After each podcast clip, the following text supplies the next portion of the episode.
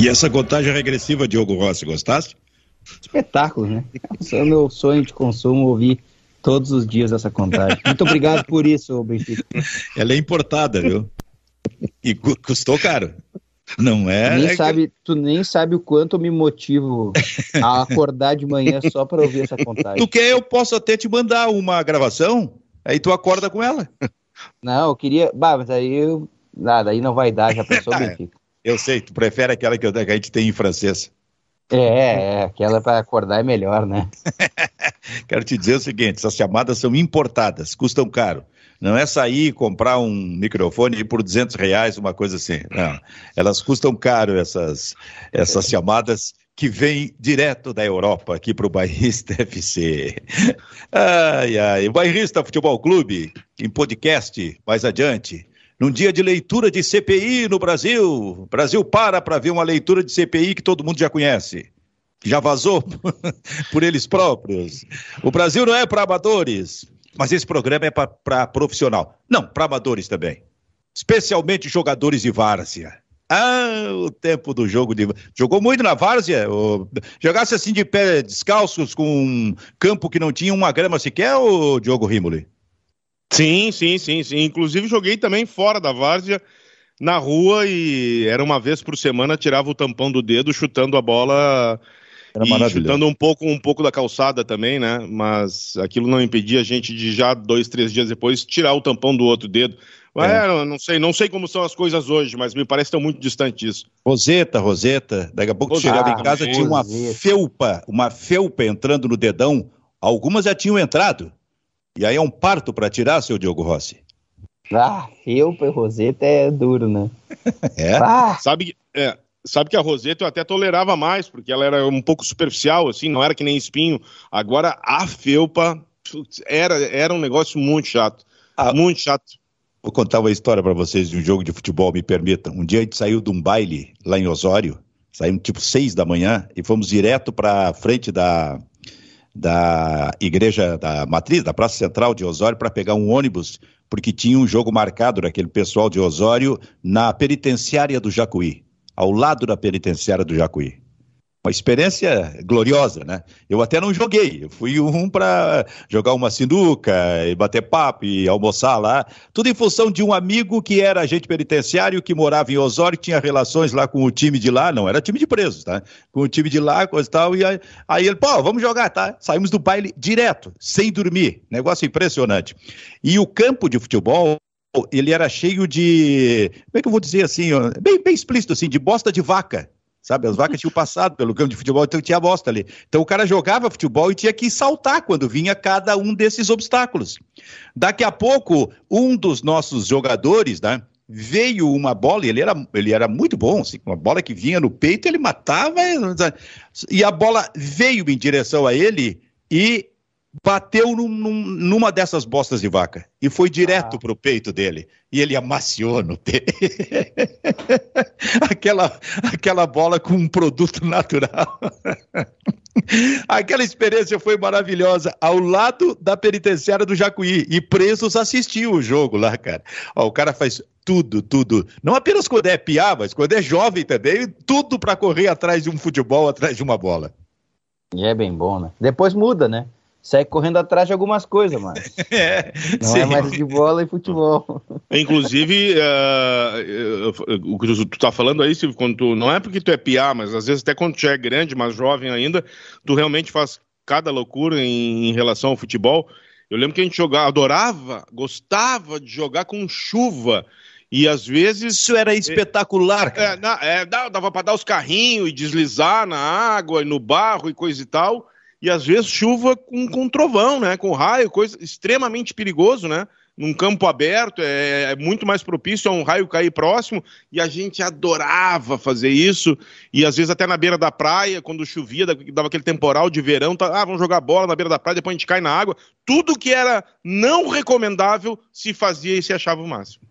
Já para vocês, disso aí não tem choque de, de, gerações, porque as experiências são as mesmas para cada uma das gerações. É jogar num campo de pé descalço com a roseta entrando, é isso tudo é, foi, é maravilhoso. Bom, a gente está com o Bairrista Futebol Clube esquentando. É o nosso aquecimento, porque o pessoal está chegando aí, naquela parceria da 90.3 FM, a Rádio Felicidade, da 104.3 FM, a Rádio Sorriso, com Vero Internet. Daqui a pouco a nossa interatividade com a direção de Lucas Weber no programa, que daqui a pouco participa também. O homem responsável pela contagem regressiva aqui. Agora, seu Diogo Rossi. Grenal com duas torcidas, Diogo?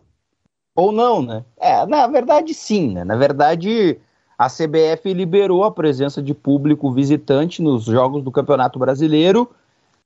Só tem todo um protocolo para ser seguido, a tendência é de 10% né, do público total. Então, como eu sou horrível em matemática, eu faço o básico, tá, Benfica? 10 mil torcedores do time da casa, mil do visitante. É isso. Então é sempre 10% do total do público. Aqui a gente tem média de 15 mil torcedores por cada estádio, o total. Então daria 1.500 né, do visitante. O presidente do Inter, Alessandro Barcelos, ele está né, totalmente desconfortável com essa situação. Ele chegou a dizer ontem na Rádio Gaúcha que entende que isso é uma afronta. Ele não concorda, entende que só quando houver a possibilidade de 100% né, do público total dos estádios, e ainda disse que vai cumprir a, o que foi determinado, mas que no limite, bem no limite, para favorecer o sócio do Internacional em detrimento do adversário. O fato é, e se, e se aumentou essa polêmica, essa questão, porque é a partir de novembro. Então, o primeiro jogo seria de fato o Grenal.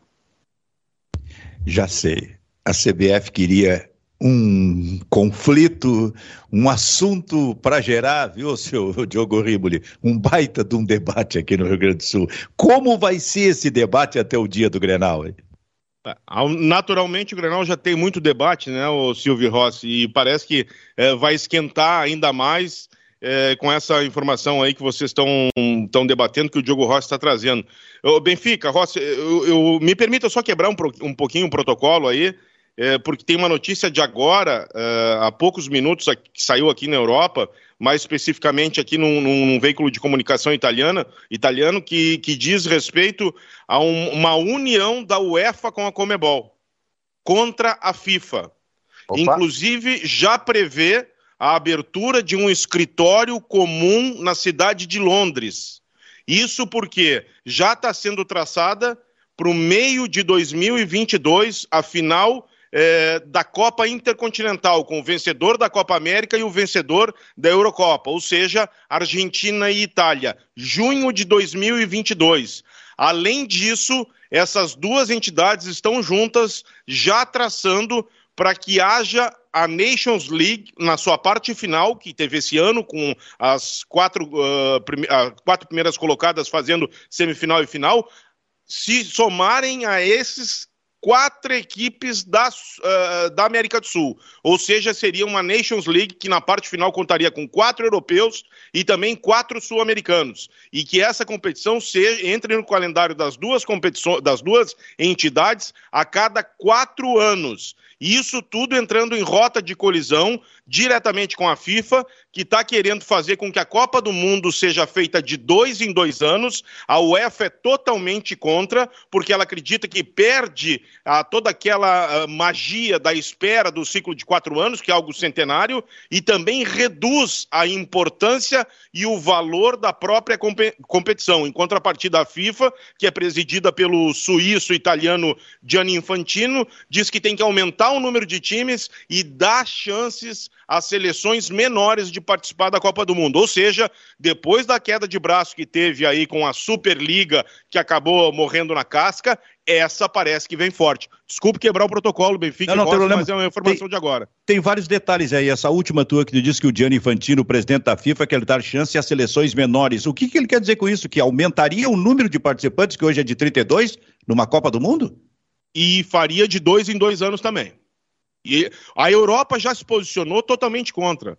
O Alexander Seferin, que é o presidente da, o esloveno presidente da UEFA, já se posicionou eh, contra. As principais autoridades do futebol italiano, pegando especificamente aqui onde eu estou, já se manifestaram também contra. Então é uma queda de braço muito grande. Quem está envolvendo a Comebol? Olha, essa informação de que haverá um escritório em pouco tempo, em conjunto, sendo administrado pela UEFA e pela Comebol, eu não me lembro de nada parecido nesse sentido. Absolutamente nada parecido. Olha, é... tu imagina, já há uma reclamação aqui no Brasil, talvez haja até né, em toda a América do Sul, mas especialmente no Brasil, sobre o calendário do futebol. Isso vai apertar ainda mais o futebol. É, mas Isso... o Courtois? Sim. o belga, o Courtois, ele já reclamou. Nessa última data FIFA que houve, a Bélgica jogou a semifinal e o terceiro e quarto lugar da Nations League, da Nations, né? E ele disse que será que os dirigentes do futebol não sabem que nós não somos robôs? Então, então, isso aí, evidentemente, que em seguida, daqui a pouquinho já vai estar sendo tratado aqui no, no, no Brasil, esse tipo de coisa. É, o que eu quero dizer é o seguinte: essas, essas confederações, a UEFA e a Comebol, elas cada, cada vez mais se viram pa, para as suas seleções. Onde há rigor, por exemplo, na Comebol ou na CBF, o verdadeiro faturamento. O faturamento da CBF é com jogos da seleção brasileira, né? Vende esses jogos, ganham dinheiro, então eles se voltam para as seleções e aos poucos deixam de lado os clubes. Portanto, os clubes, por exemplo, brasileiros, que se alertem em relação a isso aí. Não adianta ficar apenas com ameaça de se criar uma liga, uma coisa assim, esse tipo de coisa. Tem que partir, vai ter que partir ali adiante para um enfrentamento com a CBF, como já aconteceu lá atrás, lá no tempo do, do, do Clube dos 13. Porque cada vez mais, nesse tipo de movimento, eh, Diogo Rossi e Diogo Rimoli, os clubes serão prejudicados, cara. E, e apertando ainda mais a exigência física para os jogadores. É, é, quando eu digo que, claro que eu não estou dando aqui a minha opinião, mas quando eu digo que vem, vem com força, é porque tu coloca as duas principais entidades é, de continentes, uma, uma do lado da outra, contra aquela que é a maior, né, que é a FIFA. Mas quando você é, começa a vislumbrar uma parte final de uma competição importante como a Nations League, com quatro europeus e quatro sul-americanos, a coisa muda de figura, em termos de importância e até de apelo, né? Sim, não há dúvida nenhuma. Mas, de qualquer maneira, esse é o interesse central dessas confederações. Elas querem realmente cada vez mais se voltar para suas próprias seleções. É, é aqui dali... rapidamente. É, é, perdão, Benfica, rapidamente só a minha opinião. Eu, eu acho um absurdo mexer na, na, no ciclo de Copa do Mundo. Eu acho que não Também concordo acho. de dois em dois anos, muito menos aumentar o número de, eh, de participantes. Acho isso um absurdo. Eu entendo é. que essa tentativa de levar as seleções menores para essas competições também está relacionada ao fato de que grandes jogadores do futebol europeu que jogam nas grandes, nas grandes ligas, às vezes jogam em pequenas seleções e elas não têm a oportunidade de disputar competições e esses jogadores ficam fora. O maior caso, e aí a seleção não é pequena, mas ela se transformou numa seleção pequena, é a Suécia, né? Poucas vezes nós vimos o Ibrahimovic mesmo, que foi um cara que reclamou muito, né, de não ter estado na Copa, dizendo que a Copa que perdia sem Ibrahimovic e tudo mais. Eu sei que foi num tom né, mais jocoso dele, de brincadeira, mas é por isso também, é para tentar levar esses jogadores, porque hoje a FIFA sabe que a Champions League atrai muito mais o espectador do que a Copa do Mundo, né? Não, é verdade, é verdade. Esse lado precisa ser levado em conta, porque daqui a pouco tu, tem uma, tu não tem uma seleção do Egito e, portanto, não tem o Salah numa competição, ou pode não ter o Mané participando de uma competição. E essa referida pelo Ibrahimovic foi em 2014, né? Quando, aliás, Isso. aconteceu, se não me engano, foi ali. A decisão veio num, num baita jogo da, da Suécia contra Portugal. E os dois brilhando. Ronaldo, né? é, e, mas o Ibrahimovic também, se não me engano, também brilhando nesta decisão de duas partidas, jogando muito naquele momento. E aí a, a Copa do Mundo do Brasil ficou sem o Ibrahimovic. É. Só o detalhe, um detalhe, o tiro do Ibrahimovic acabou sendo pela culatra, por essas coisas do futebol. Porque em 2016 ele jogou a Eurocopa pela Suécia, a Suécia caiu na primeira fase num grupo que tinha ainda Irlanda, eh, Bélgica e Itália, era um grupo bem difícil. Ali ele se desligou da seleção eh, sueca, dizendo que não participaria mais eh, da seleção sueca, e ele não acreditava que a seleção da Suécia pudesse chegar numa Copa do Mundo. Pois bem, em 2018, na repescagem, a Suécia eliminou a Itália e a Suécia foi para a Copa do Mundo. E aí ele se colocou à disposição, aí o treinador disse para ele: o grupo está fechado e tu vai ficar de fora. São aquelas, aquelas ironias do futebol, né? É, esse é o Bairrista FC que quer retomar esta questão, que vai dar muita polêmica. Já houve essa primeira manifestação do presidente do Internacional sobre Grenal com duas torcidas. A partir de novembro, já definido pela CBF. É, e com Uh, o detalhe de que o primeiro jogo uh, em Porto Alegre, digamos, é, é, naquele mês de novembro, é exatamente o Grenal. Então, aquela limitação que já existe de público para os clubes que estão colocando a sua própria torcida sem torcida visitante, muda. O Internacional, que tem se fosse na Arena seria a mesma coisa, o Grêmio, a limitação para colocar cerca de 15 mil torcedores do Grenal ainda terá que dar parte desses ingressos para a torcida do Grêmio. Por isso, Diogo, esse, esse assunto até chegar novembro ainda vai dar muito pano para manga, hein? É, e eu até tentei buscar motivos pelo qual o presidente do Internacional, o Benfica, ele está tratando a situação dessa forma, e talvez haja uma explicação até matemática dentro daquilo que ele está tentando trabalhar. A última vez que o Inter perdeu em casa, estou até olhando aqui nas minhas anotações, 7 de julho 7 de julho, a última vez que o Inter perdeu em casa. Claro que não tem público, né? O público é mais recente agora e o Inter aumentou o número de resultados positivos agora com a presença do público. É, tem dois jogos em casa, esse contra o Bragantino e também contra é, o Corinthians, mas é o fator casa, né? Que tem sido fundamental para o Internacional.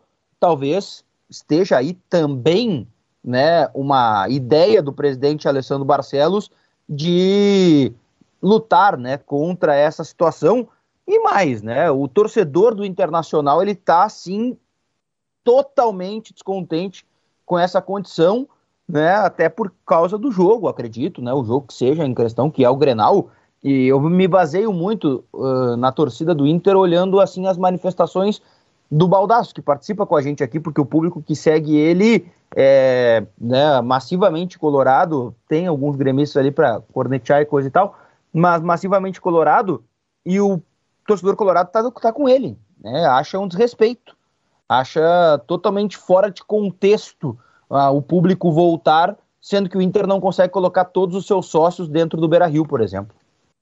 Me parece que é uma. Eu não consigo entender o porquê desse tipo de movimento agora. Eu já. Eu, a minha opinião é de que ainda é prematura a volta de torcedor uh, ao fute, aos estádios no futebol brasileiro em função da epidemia. Essa é uma opinião muito pessoal. Só que em cima disso, não contente, aí a CBF faz um movimento nesse sentido para liberar a torcida visitante. Eu acho assodado. Vai com calma, acaba o campeonato dessa maneira, com a torcida local apenas, eh, espera virar o ano, vê como as coisas vão se comportar no ano seguinte, e aí sim começa a trazer as coisas para aquilo que a gente entendia ou entende como eh, mais próximo da normalidade. Eu não consigo conceber, parece que a CBF gosta eh, de criar uma polêmica no momento em que justamente o que se precisa é o contrário. Não consigo entender essa atitude.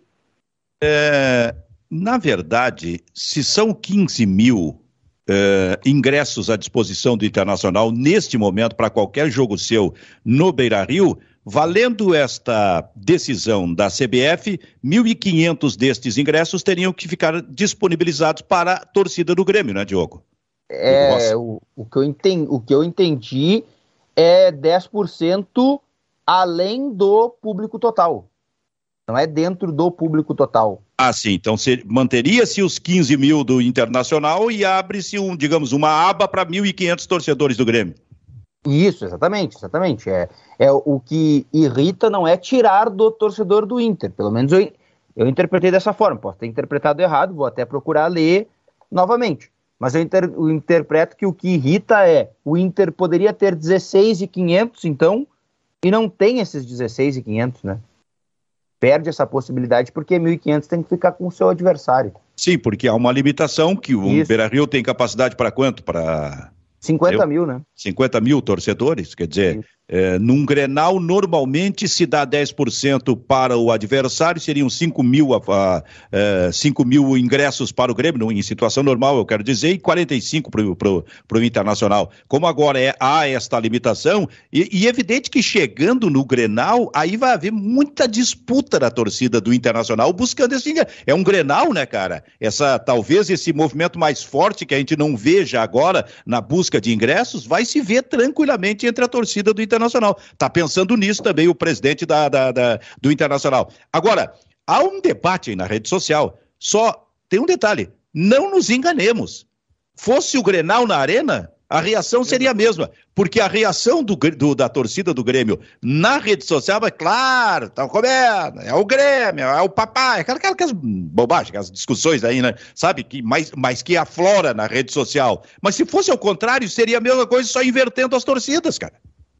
E tem um outro componente, né? Que talvez. Não é que tem um outro componente, o principal componente, que acaba ficando um pouco de lado, é a questão do jogo em si.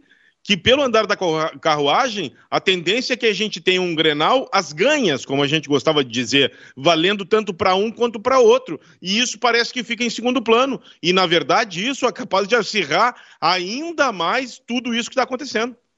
Eu, eu tenho uma preocupação extra, que é, de alguma forma, se isso acontecer, o encontro destas torcidas fora do estádio. É, tem um detalhe que eu, que eu vejo, Benfica, e aí é uma questão que eu interpreto positiva por parte do presidente Alessandro Barcelos, é que a crítica dele não é ao Grenal, né? Ele não está fazendo uma crítica ao Grenal, ele está fazendo uma crítica ao fato de que o público visitante está voltando ao estádio antes do público total do estádio. Eu entendo que se criou um grenal da torcida, né? E aí eu não estou colocando a culpa na torcida, mas é o grenal da torcida, porque é o fato em si, pelo, pela questão jogo. Mas a crítica dele foi bem pontual. A crítica dele está diretamente relacionada ao fato do público voltar ao estádio, não do, de ser um grenal, né? Me é, parece. É, é, é verdade. Agora, eu concordo com, o que o Rimo lhe falou há pouco. É preciso ir com calma, porque o que, que a CBF está querendo? Ela fez um primeiro movimento liberando com um determinado percentual, 30%, para torcedores do seu time no seu estádio nos jogos. Vem um segundo movimento liberando para torcedores das equipes adversárias. E um detalhe: isso só vai basicamente acontecer em clássicos, né? Clássicos locais, sabe? São Paulo e Corinthians, é, o Internacional com o Grêmio aqui, algum clássico no Rio de Janeiro, porque dificilmente as torcidas vão se movimentar de Belo Horizonte para vir para cá ou daqui para ir, ir para lá. Então, em princípio, acontece nos clássicos. Mas o movimento da CBF está se dando por etapas, sabe para quê, cara? Na minha opinião, para quando chegar lá no final do campeonato, eles liberarem lotação total. Quando, na verdade, e aí por isso é que eu concordo com o Rimoli, Deixa assim, da forma como está neste momento, que serve como experimento, até porque ainda tem muito passo pela frente em relação ao combate à Covid. Então, a partir do ano que vem, que volte-se ao natural, inclusive com a participação de torcedores, é a minha opinião. É, é sem dúvida nenhuma, me parece lógico. Né, tudo, né? Como é que é, Rossi? Não, interpreto que está tentando se acelerar todos os processos. É. Sem, aí, sem necessidade, né? Sem não, necessidade. sem absoluta uh, nenhuma necessidade. Por exemplo, no Rio, se eu não estou enganado, agora acontece Fluminense e Flamengo. Já não vai ter mais clássico no Rio, porque o Botafogo e o Vasco estão na segunda divisão. Ou seja, já, é um, já são times que não vão ter essa possibilidade, como, como o Benfica está falando. Se eu não estou enganado, esse jogo é agora, não vai ser no mês de novembro. E aí não vai ser contemplado uh, a partir dessa decisão da CBF, que se vocês relataram aí, que começa a valer a partir de novembro. É totalmente. Aliás, a CBF, ela prima, mas ela prima por uma incompetência tamanha. Eu fico impressionado, desde a, de uma questão micro a, a questão macro. E aqui um rápido exemplo, mas um rápido exemplo mesmo. A CBF não consegue fazer cumprir a regra básica do jogo de futebol. Eu vou citar aqui o que aconteceu em Fortaleza e Grêmio e se repetiu no jogo seguinte do Grêmio, Grêmio Juventude. O goleiro Breno todo de preto, o árbitro todo de preto. A regra número 4 é simples e direta. Não pode acontecer isso tem que se tomar uma, uma atitude para que isso não aconteça. Ou o troca de camisa o, o, o, jogador, né, o atleta, no caso o goleiro, ele não havendo uma outra possibilidade de usar uma outra cor, tem que trocar o árbitro. E os jogos são realizados assim. Ontem a gente viu na Champions League aqui, o jogo que eu vi, Porto e Milan. Uh, o árbitro estava todo de preto, o Porto com a sua camisa tradicional, é, é, azul e branca listrada, o, o, Milan com a sua camisa tradicional vermelha é, e preta, e as meias do Milan eram preta. O árbitro da partida estava com meia azul. Ele estava cumprindo a risca a regra.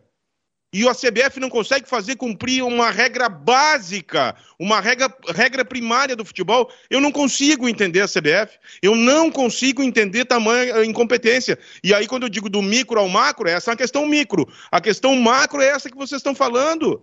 De querer tumultuar uma situação que ela já é atípica. É, é demais para minha cabeça. Informação, Benfica, rapidinho, posso? Pois não, pois não, Diogo. Acabou agora o julgamento do Saravia e ele está liberado para jogar contra o Bragantino. Pegou a punição de um jogo já cumprido e o lateral direito argentino fica à disposição. Um problema menos para o Diego Aguirre. Neste jogo de amanhã. Baita jogo. A gente vai falar daqui a pouquinho neste Bairrista Futebol Clube, Bairrista FC, sempre com a parceria da Rádio Felicidade e da Rádio Sorriso, que saem agora para o seu break comercial. Em seguida vão voltar. E esse é aquele momento em que a gente atende, evidentemente, a nossa interatividade aqui no Bairrista FC. A interatividade que vem por Lucas Weber para Vero Internet, internet fibra com ultra velocidade. Vem para a telinha, Lucas. Tudo bem, Silvio? Tranquilo? Alguns Tranquilo. comentários aqui do pessoal no nosso chat do YouTube. O, o Bernardo, ele t... o Fernando Horba. Tu pode repetir essa pronúncia aí? Chat. Eu, nor... é, eu, esse é eu, um... eu, normalmente digo chat. Não, então, não, como é que é? Não, não esse, é, é, esse é o, o Rui Carlos Osterman, que tem aquele vídeo dele falando da, daquela empresa lá. Ah, como é, como é que é então? Como é que é de, então? Depois, depois eu te mando ali o link que tu vai entender. Tá. Não, eu sei, mas como é que é. é a pronúncia? Faz aí. Não, é chat, mas ele fala ah. chat. É. Um abraço a Rui Carlos Osterman, maior comentarista da história do Rio Grande do Sul. O... Mas eu não posso dizer isso assim, assim, porque tem o Lauro Quadros também. Aliás, era muito bonita aquela briga. Rui Carlos Osterman de um lado com o seu perfil com a sua característica, e Lauro Quadros de outro, de outro lado com o seu perfil, a sua característica. Vamos adiante então, Lucas Weber. O Amos Moura liberar torcida visitante antes de todos os sócios poderem comprar ingresso por limitação de capacidade é injusto. Se tivéssemos com 60, 70% da capacidade liberada no mínimo, aí sim. O é, Luke. Mais um ingrediente para esse debate, né? É. O Luke aqui, ó. Gostaria de saber o que farão com o associado colorado que pagou caro a mensalidade na pandemia para chegar no jogo e ter que ceder lugar para os adversários. Eu entendo que essa seja a maior briga, viu, é. Esse nosso seguidor aí e que está acompanhando o programa, ele pega o ponto primordial de tudo. A briga é essa, né? É, o torcedor que bancou o clube na pandemia e que agora não pode ir ao estádio em detrimento daquele que não é nem seu torcedor. Né? É, é, bem complexo. Mas olha como a CBF coloca, a C... o modo como a CBF coloca é entendendo que não há ocupação de parte eh, dos espaços destinados à torcida do Internacional pela outra torcida porque se mantém aquela regra dos eh, 30%, e eu uh, destinados ao internacional, que dá 15 mil. E aí os 1.500 seriam outra coisa. Essa é a interpretação da CBF. É, mas deixa eu fazer o contraponto, que eu acho que o, o, o Rossi até já fez, mas eu quero reforçar. Então, eh, eh, quer dizer, é o seguinte, se, tu, se foi liberado 15, mas nessa situação tu bota mais, sei lá, 1.500 à disposição, em tese, o mandante poderia ter 16.500 à sua disposição Isso e, no entanto, tem 15. Então, a impressão que eu tenho é que a CBF toma essas, de, essas decisões em gabinete e não entende tudo que está que, que tá em volta disso. Ela não entende mas, ou não quer entender. Mas eu vou te dizer, eu acho que por aí pode passar um argumento do Internacional. Chegar na CBF e, e dizer o seguinte: bom, então, na prática, 16.500 ingressos estão à disposição para o jogo, né?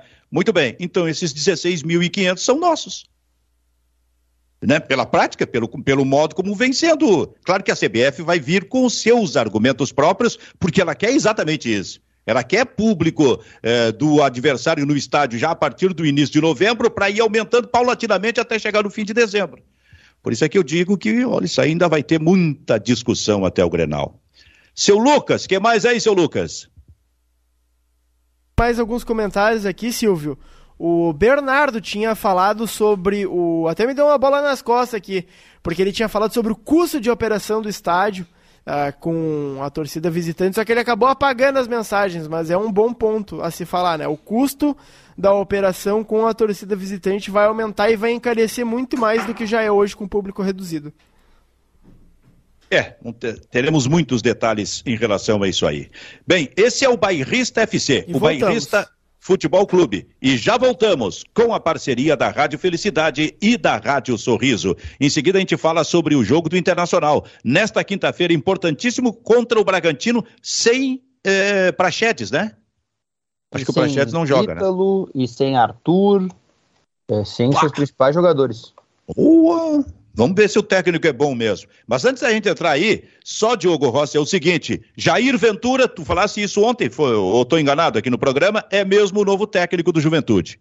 É, Jair Ventura, que conseguiu salvar o esporte na temporada passada né, do Campeonato Brasileiro e fez uma campanha pífia na Chapecoense, não conseguiu nenhuma vitória.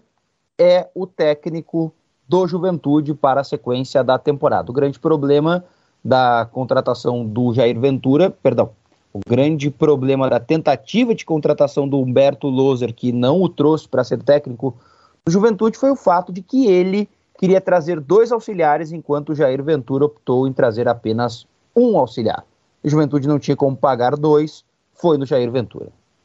Estou achando que o Jair Ventura é o técnico brasileiro que mais roda nos últimos tempos, hein? Ou é, enganado? 42 anos, é? para mim ainda é um técnico emergente do futebol brasileiro. Né? Exatamente, né? e rodando tanto, hein, Rimoli? e sempre numa situação muito semelhante, né? Chegou no esporte com essa, com essa, com essa possibilidade de, de, eh, de, tirar o time de uma situação delicada, acabou conseguindo. Depois, se eu não me engano, passou na Chapecoense e não teve sucesso. E agora no Juventude ele tem a mesma missão, né? Fazer que o Juventude permaneça eh, na primeira divisão. Eu confesso que achei que o Juventude se manteria até com uma certa folga na primeira divisão, em função daquilo que apresentou no primeiro turno. Mas olhando para a tabela do segundo turno do Campeonato Brasileiro, fica tudo muito claro. O Juventude é o último colocado, fez apenas cinco pontos em oito jogos. Então a tarefa do Jair Ventura é dificílima. É, e foi Tem um detalhe muito... do Jair. Sim.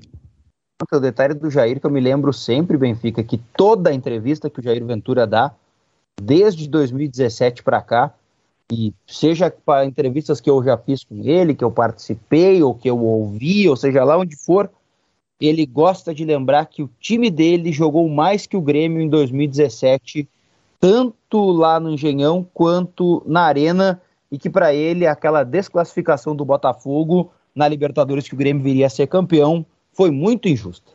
É, eu nem lembro se jogou mais do que o Grêmio. O que eu lembro é que aquele Botafogo estava jogando bem com ele, né? Jogou, jogou mais que o Grêmio aqui e lá, Benfica. Aqui, aqui o gol foi do Barrios, cruzamento do Barrios, exatamente. Barrios. Gol decisivo. Não, mas o que eu queria dizer é o seguinte: aquele Botafogo, ele não foi só, né, é, digamos, um fenômeno dos jogos contra o Grêmio. Realmente estava num bom momento naquele, naquela época com o técnico Jair Ventura. O Inter trouxe três jogadores daquele time depois. Quais foram? Três Três ou dois? Quais dois com certeza. O Lindoso e o centroavante, o Roger. Ah, Os dois. O, o Bruno Silva acho que não chegou a jogar no Inter, né? O lateral, o meia direito. Acho que não. não meio, meio campo, né? É, é um, jogava meio Ramiro assim pela direita. Acho que esse não chegou a jogar aqui. Bom, então é o seguinte: um destaque do Internacional para o jogo de amanhã, Diogo Rossi. O Benfica, o Inter não perde em casa desde o dia 7 de julho. A última derrota foi para o São Paulo, 2 a 0 dentro do Beira-Rio.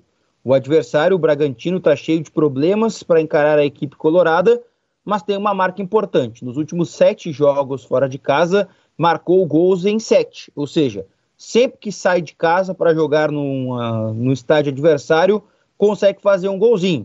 E o Inter né, vai tentar, diante do Bragantino, ultrapassar a própria equipe, né, ou se aproximar da própria equipe do Bragantino na briga pela vaga na Libertadores da América ou para estar entre os quatro primeiros times da competição. Tem um detalhe interessante aí também, é, que foi a derrota do Corinthians para o São Paulo, né? E depois o Inter pega o Corinthians, né? Pois é, e porque também há, no, antes de se tentar um, é, é, uma quarta posição, ou, ou, do Inter tentar entrar no, no, entre os quatro primeiros, ele precisa entrar entre os seis primeiros.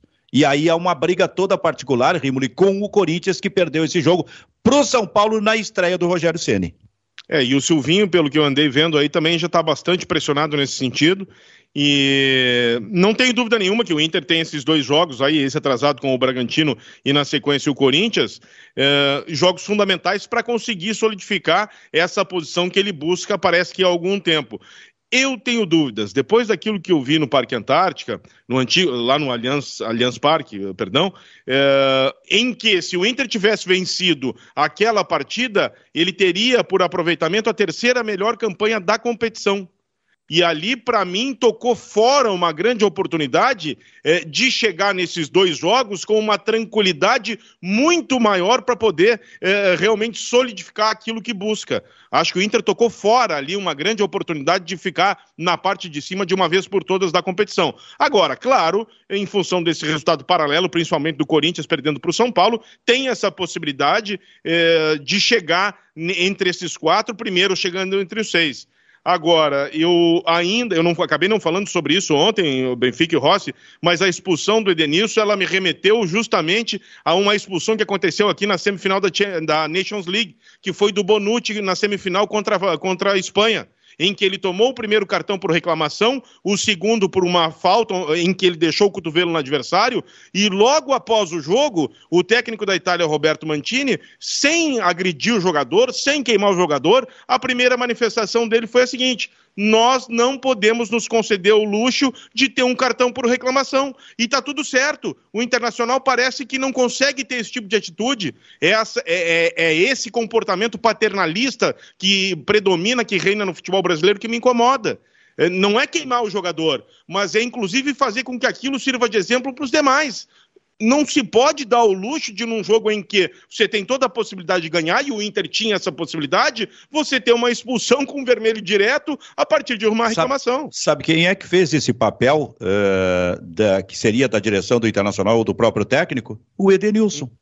reconhecendo o erro, grave erro cometido por ele, reconhecendo depois, pedindo desculpas para a torcida do Internacional. Tu tens razão, o técnico poderia ter dito: nós não podemos nos conceder esse luxo. Tu não está agredindo o, seu claro jogador, não, mas ele está tomando claro uma posição porque claramente foi um, uma atitude absolutamente infantil e irresponsável do Edenilson ali. Ainda mais vindo de uma pessoa como o Diego Aguirre, que é um cara acordado, que é um cara educado, que sabe como colocar as coisas, que eu acho que tem crédito crédito nessas questões. Tu não está queimando o jogador, é óbvio que não, mas parece que tudo, ah, não, isso tem que ser tratado internamente.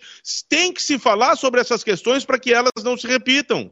Tem que se falar sobre isso. O Patrick tomou um cartão amarelo não pela falta que fez, mas pela ironia de cruzar os braços e ficar debochando do Bandeira. Esse tipo de situação, num campeonato em que tudo é muito equilibrado e as coisas acabam se decidindo no detalhe, faz muita diferença. Fala, Diogo. Não, eu estava procurando aqui porque o Emílio Papaléuzinho, que é o vice de futebol do Inter, ele deu uma entrevista ontem na Rádio Guaíba e ele falou sobre o Edenilson, né? Disse que o Edenilson é um baita, tá fazendo um baita campeonato, teve um grande reconhecimento ao ser convocado pela seleção brasileira e ele falou, né, que isso aí vai passar, que já passou, que ele errou e que segue, segue para frente, né? Que o Inter precisa andar para frente em relação a essa situação do Edenilson, que é uma curiosidade, né? O Edenilson e esse jogo né, contra o Bragantino, é, ele tem um motivo pelo qual o Inter vai jogar ele só agora, né? O motivo é Edenilson na seleção. E agora ele não está à disposição. Né? É simbólico, rapaz. Tu tens razão. É simbólico. Ele, o Inter não jogou contra o Bragantino essa partida até agora por causa da convocação do Edenilson. Isto é, o Inter, quando fosse jogar, queria jogar com o Edenilson em campo. Pois vai jogar sem o Edenilson. Mas é que surreal. simbolismo isso aí, cara. É surreal isso aí mesmo. Eu não tinha me dado conta disso. Agora, o Rimoli falou de um negócio sobre o Silvinho, né? Que já está sendo criticado. Eu um dia falei ah, uma, uma coisa. Uma correção, Benfica. Pois não? Uma correção o clássico São Paulo e Corinthians foi o segundo jogo do Ceni, o primeiro foi contra o Ceará. Ah, tá. Perfeito. Empate 1 a 1. Perfeito. Mas aí eu estava dizendo o seguinte: recentemente eu falei aqui, quando o Palmeiras eliminou o Atlético Mineiro e se classificou para decidir a Libertadores da América, eu disse assim, ó, olha, o, especialmente os colegas da imprensa de São Paulo, eles precisam se posicionar. Se posicionar, não. Eles, eles precisam ter uma decisão definitiva. Ou o Abel Ferreira é bom técnico ou não é bom técnico. Porque ele saiu daquela partida consagrado pela estratégia dele para eliminar o Atlético Mineiro. Antes ele estava sendo criticado, agora de novo ele está sendo criticado. O Silvinho era a mesma coisa, estava levando pau antes, aí vieram os reforços sabe? Melhoraram o Corinthians. E aí, olha o Silvinho, a qualidade, a capacidade desse técnico de interpretar o jogo estava sendo prejudicado, porque os jogadores eram ruins antes, mas agora tem gente. Agora já pau de novo. Então, olha, eu vou te dizer uma coisa. A, gente, aí eu até vou generalizar, nós uh, precisamos nos decidir, né? Nos decidir. É bom ou é ruim, afinal de contas? Eu acho ele bom técnico mas há algumas ressalvas em relação a algumas coisas, como qualquer outro profissional. Mas no frigir dos ovos, botando na balança, para mim ele está muito mais pelo pendendo para o lado bom do que do lado ruim. Sim, as ressalvas elas podem ser colocadas, e isso eu concordo inteiramente contigo, a qualquer momento, mesmo quando ele ganha. Mesmo quando o Abel Ferreira, com a sua estratégia, elimina o Atlético Mineiro mas ele é bom técnico, só que ele comete alguns erros aqui e ali, sabe? É o momento. Tu não pode ser bom, é muito bom, e daqui a pouco é muito ruim. É, os profissionais de futebol que vivem é, especialmente na arte, jogador de futebol, e o próprio técnico, é, ele precisa ser analisado, evidentemente, num contexto, né? Não tem aquele negócio assim, esse é extraordinário. Se o Wagner Mancini ganhar mais um ou dois jogos no Grêmio, ele vai virar extraordinário. E não é bem assim, né? É, é não, é... não é bem assim. Vai lá, mas é o técnico que o Grêmio escolheu para tentar se salvar, né? E vai virar extraordinário para a torcida do Grêmio se ele salvar, independente do que faça. Né? Então tem essa questão importante aí. É, é uma, uma coisa que, que a equipe do, do Grêmio precisa fazer e que ele está tentando fazer. Agora, o presidente Romildo do Benfica ele deu uma entrevista na Band ontem à tarde, uma frase dele na entrevista, entre várias frases que ele deu, várias declarações, é, me chamou muito atenção, mas muito atenção mesmo. É, ele disse o seguinte: é, estamos todos juntos. Depois a gente vê. Ou seja, a, até, um, até um dado momento, tá todo mundo junto. Depois que as coisas se solucionarem, seja ela para ficar na Série A ou não, aí as coisas vão tomar outro rumo. E aí o Grêmio vai passar por mudanças dentro do seu vestiário, com os jogadores, né? Com a comissão técnica, acredito que não, mas com os seus jogadores, com a ideia de time para o próximo ano. Ah, ou seja, está todo mundo garantido até o final do ano. Entendi, porque eu ia até pedir a tua, a tua leitura a respeito dessa frase, porque num primeiro momento eu achei que ele estava falando sobre o processo político interno do Grêmio. Estamos todos juntos, depois vai se ver. Eu achei que era isso. Mas não, mas aí ele tocou no aspecto vestiário, então. É, na nossa interpretação aqui foi no aspecto vestiário, né? Porque ele tem uma outra resposta que ele dá sobre o momento político em que ele diz, né, que os problemas serão resolvidos depois. Né? Nesse momento houve uma união, né, para sair do maior problema que é de fato a Série B do Campeonato Brasileiro que o Grêmio estava se encaminhando ou ainda pode né, jogar na temporada que vem. É isso que uh, não isso que tu falasse, Benfica, e também uh, engloba um pouco do que o Ross está falando uh, nessa questão de mudança, como é que vai ser, é bom, é ruim, esse tipo de avaliação. É claro que tudo vai depender do campo, não tem dúvida nenhuma disso, tudo vai depender do campo, se cai ou não cai é, tu, tu, acabaste de falar, o Mancini é, é, o melhor técnico do mundo, agora se perde a outra, ele já pode ser considerado como insuficiente para seguir no comando do Grêmio ou tirar o Grêmio dessa situação. É, eu, eu, eu faço um pouquinho de. Eu faço um pouquinho de ressalva em relação a todo o discurso que eu ouvi do Denis Abraão, eu tiro 70% dele. Eu fico com 30% dele, que realmente são com os pés no chão, mas 70% daquele discurso, eles caem um pouco num mundo paralelo com o qual eu não concordo. Ele é diferente do discurso do Marcos Herman, do, do, do, do Paulo Luz, completamente diferente. Mas, se eu for uh, espremer, eles têm uma semelhança muito grande, que é a questão de distorcer um pouco a realidade porque tudo depois do, dentro do Grêmio virou maravilhoso. O presidente é um fenômeno. O Grêmio é o clube modelar uh, na América Latina e para o mundo. Tudo isso eu acho que tem que ser abstraído nesse momento. Tem que se olhar para esses outros 30% que eu considero que são realmente mais com o pé no chão. E é isso que vai dizer se o Grêmio vai seguir ou não na competição. Esse discurso ele pode se esvair ali na frente. Ou ele pode se confirmar, mas mesmo ele se confirmando, eu fico sempre com aqueles 30%. Já o próximo jogo, que é contra o Atlético Goianiense fora na segunda-feira, já vai ser um teste para isso, para o Grêmio. Sem dúvida nenhuma. Porque o primeiro Grêmio foi emocional. Sabe, o primeiro Grêmio foi aquele do da reação, da resposta, da emoção, esse tipo de coisa. Esse foi o primeiro Grêmio. A partir de agora, com uma semana para trabalhar, o Grêmio não pode mais ser o emocional, né, Diogo Rossi? Agora não. Agora é estratégias de parte do técnico para ir tentando vencer os obstáculos. É, e eu entendo, Benfica, que essa divisão o Grêmio fez, né? O Wagner Mancini chegou para comandar o Grêmio em 13 jogos. E eu né, interpreto assim: o jogo contra o Juventude foi o jogo do Denis Abraão. Né? Ele foi lá, motivou todo mundo, deu discurso, gritou no vestiário, bababá, aquela coisa toda né? E ele ganhou esse jogo. Agora é com o Wagner Mancini. Ele teve uma semana para treinar contra o Atlético Goianiense. Teve não, né? Ele está tendo essa semana para treinar para o jogo contra o Atlético Goianiense.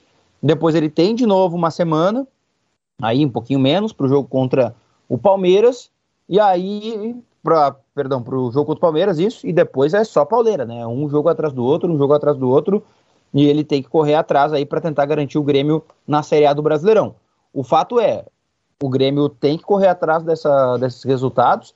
E o Denis Abraão prometeu nove vitórias. Eu acho que se o Grêmio ganhar cinco e sobreviver, já tá mais que bom, né? E eu não sei se. Eu não consigo vislumbrar olhando a tabela. Nove vitórias. vitórias. Não, eu não consigo ver. Nem a cinco. Não, não. Não, e outra coisa, uh, isso que o, que o Ross está falando, das nove vitórias, Pô, é, é, o que eu digo, isso cai dentro dos 70% que eu tiro de lado. Como que você vai prometer algo que não depende de ti? A gente sabe que não depende do, do Denis Abraão, não depende de ninguém. Ninguém pode afirmar categoricamente, eu prometo para vocês nove vitórias. É difícil prometer uma vitória, não. Eu estou falando de uma no jogo, isso é um jogo, tudo pode acontecer, tudo efetivamente pode acontecer.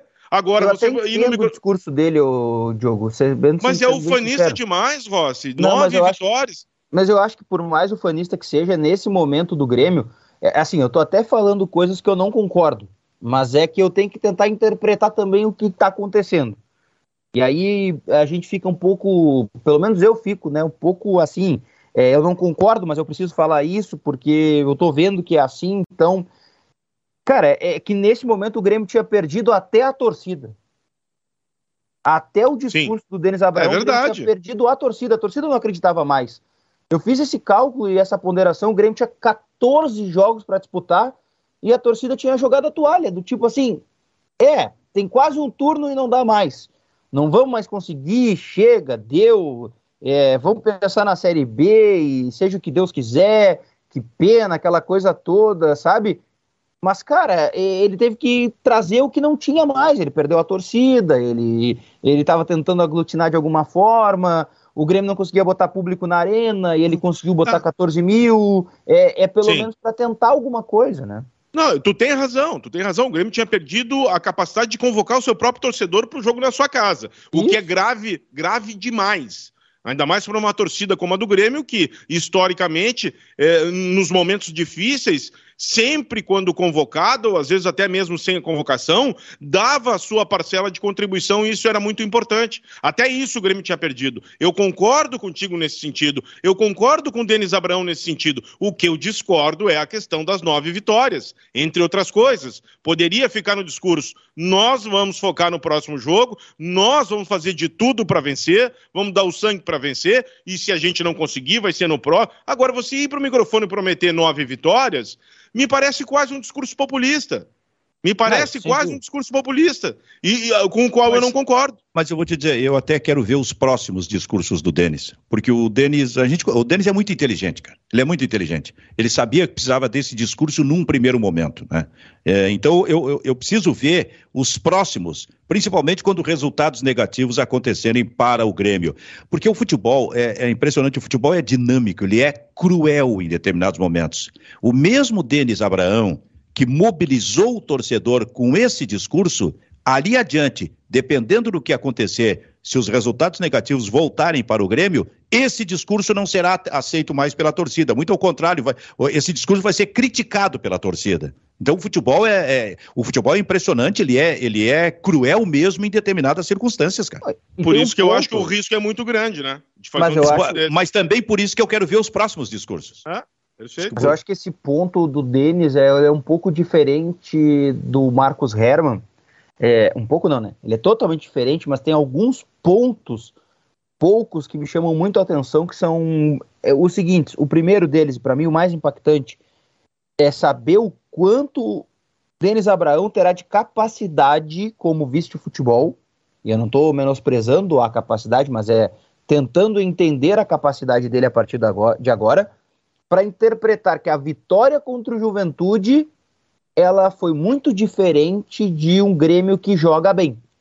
Porque o Marcos Herman, vice-futebol do Grêmio, não conseguiu fazer o elenco interpretar que a vitória contra o Flamengo tinha sido bem distante de um Grêmio que joga bem. E aí o Grêmio foi visitar o Atlético Paranaense e perdeu para os seus reservas. Né? Então eu preciso também ver agora e dar pelo menos o Ministério da Dúvida para o, o Denis Abraão de como o Grêmio vai jogar contra o Atlético Goianiense fora de casa e o presidente confirmou. Jeromel ou Borja, um deles estará em campo contra o Atlético Goianiense. A informação que a gente tem é que deve ser o Borja. Bom, esse é o Bairrista FC que convoca de novo Lucas Weber. O Lucas Weber, vem para a telinha com mais interatividade de Vero Internet aqui no programa, hein, Lucas? Eu já, quero, Lu... eu já quero, cobrar o Lucas antes dele entrar no ar, Benfica. Eu Diga. quero que ele leia o recado do Diego Moreira, que é o que eu mais gostei. O Diego Moreira, ele colocou aqui, ó, Diogo Rossi surpreendentemente lúcido no programa hoje. Tem que aproveitar que não é todos os dias. É. O pessoal, Muito o pessoal, bom. O pessoal tava dizendo que o Diogo Rimoli tava meio nervoso hoje. É. O Giovanni Maldonado dizendo que Denilson vai pegar um gancho. Uh, o Giovanni Maldonado também disse aqui, ó. Mas quem não sabe disso que o Denis falando para motivar? Tu quer que ele fale vamos perder o, nove? Ele disse, ele disse que o ele disse que o, o Edenilson vai pegar um gancho é, em termos de julgamento, é isso? Isso. Não, não tem é, como. Com todo respeito, julgado, não tem como. Mas ele não vai perder jogos. Não, né? não.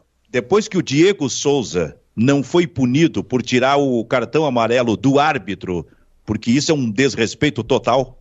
Uh, não tem como o Edenilson, não tem como o Edenilson pegar suspensão. O César Pescador tá cantando aqui, ó. Cai, cai, cai, cai pra E. E aí diz Arerê, o Grêmio vai jogar a Série B. Segundo ele. É, o, o, Lucas falou um. leu o recado de um internauta aí que disse que eu tava, tava nervoso. Não, não tô nervoso, tô indignado mesmo. É indignado com tudo aquilo que eu tô vendo. Não é questão de nervosismo. e, e antes de fechar, o Benfica, se tu me permite, duas rapidinhas daqui. A gente falava ontem sobre os, os jovens jogadores, né? De, do, de Grêmio e do Internacional, que não tinham oportunidades, que se contratava jogadores de fora, eh, praticamente com a mesma idade, se pagando muito mais e dando oportunidades que os da casa não tinham. Pois bem, ontem na partida eh, do Manchester City, que estava enfrentando o Bruges na Bélgica e, ven e venceu por 5 a 1 pois bem, o Guardiola aos 20 do segundo tempo, promoveu a entrada do, do jogador, do meio-campista Cole Palmer, de 19 anos, feitos ainda nesse ano de 2021. Dois minutos depois, ele fez um gol e ajudou muito o seu time na vitória de 5 um a 1 fez um belo gol. Uh, o que eu só quero dizer é o seguinte: eu não sei se esse jogador é fantástico, até vou dizer uma coisa para vocês. Eu acho que não. Eu acho que não. Eu acho que é um jogador que tem a sua qualidade, talvez um pouco acima da média, mas o fato é que ele está jogando. Ele está um ano e meio treinando no time profissional e está jogando uma Champions League e fazendo entrou, gol. Isso, ele entrou na Champions League. Olha, cara, eu vi esse cara, eu digo, olha, olha o armador aí. Olha o armador que é procurado aí. Sabe? É, e... se, tanto se procura. E aí o, o, o, Inter e o Grêmio tem medo de botar um menino no campeonato gaúcho profissional. No campe... Não estou falando na, no, no, na, final de uma Libertadores ou nas quartas, na, no campeonato gaúcho. E a outra que eu queria trazer daqui para fechar em relação ao Icardi está sendo bastante falado aqui. Ele pediu para ficar de fora dos relacionados do Paris Saint-Germain na partida de ontem, uma bela partida, inclusive que o Paris Saint-Germain uh, Saint jogou e acabou vencendo de virada por 3 a 2 o, o, Leipzig, e em função da separação da Wanda Nara. Esse é um jogador que está tocando a carreira fora. Quando ele teve aqui na Inter de Milão, estava muito bem, aí começou a fazer beicinho porque tinha perdido a faixa de capitão, lançou um livro criticando a torcida ultras é, da Inter de Milão, dizendo que se eles não se comportassem, ele podia chamar os amigos dele da Argentina para vir falar com esses torcedores. Teve que recolher o livro das bancas, teve que reeditar o livro e caiu em desgraça com a torcida da Inter e acabou depois sendo vendido. Eu acho que é um jogador que tem potencial, não é um super craque, longe disso, mas está tocando a sua carreira fora e é jovem ainda. Então diz para mim aí sobre a, eh, porque eu estava com isso aqui engatilhado para ti nesse final de programa. E se o Barcelona perder hoje? Praticamente fora, né? Praticamente fora. Joga. É um dos jogos que eu vou ver hoje. Aqui é, vai ser 18h45.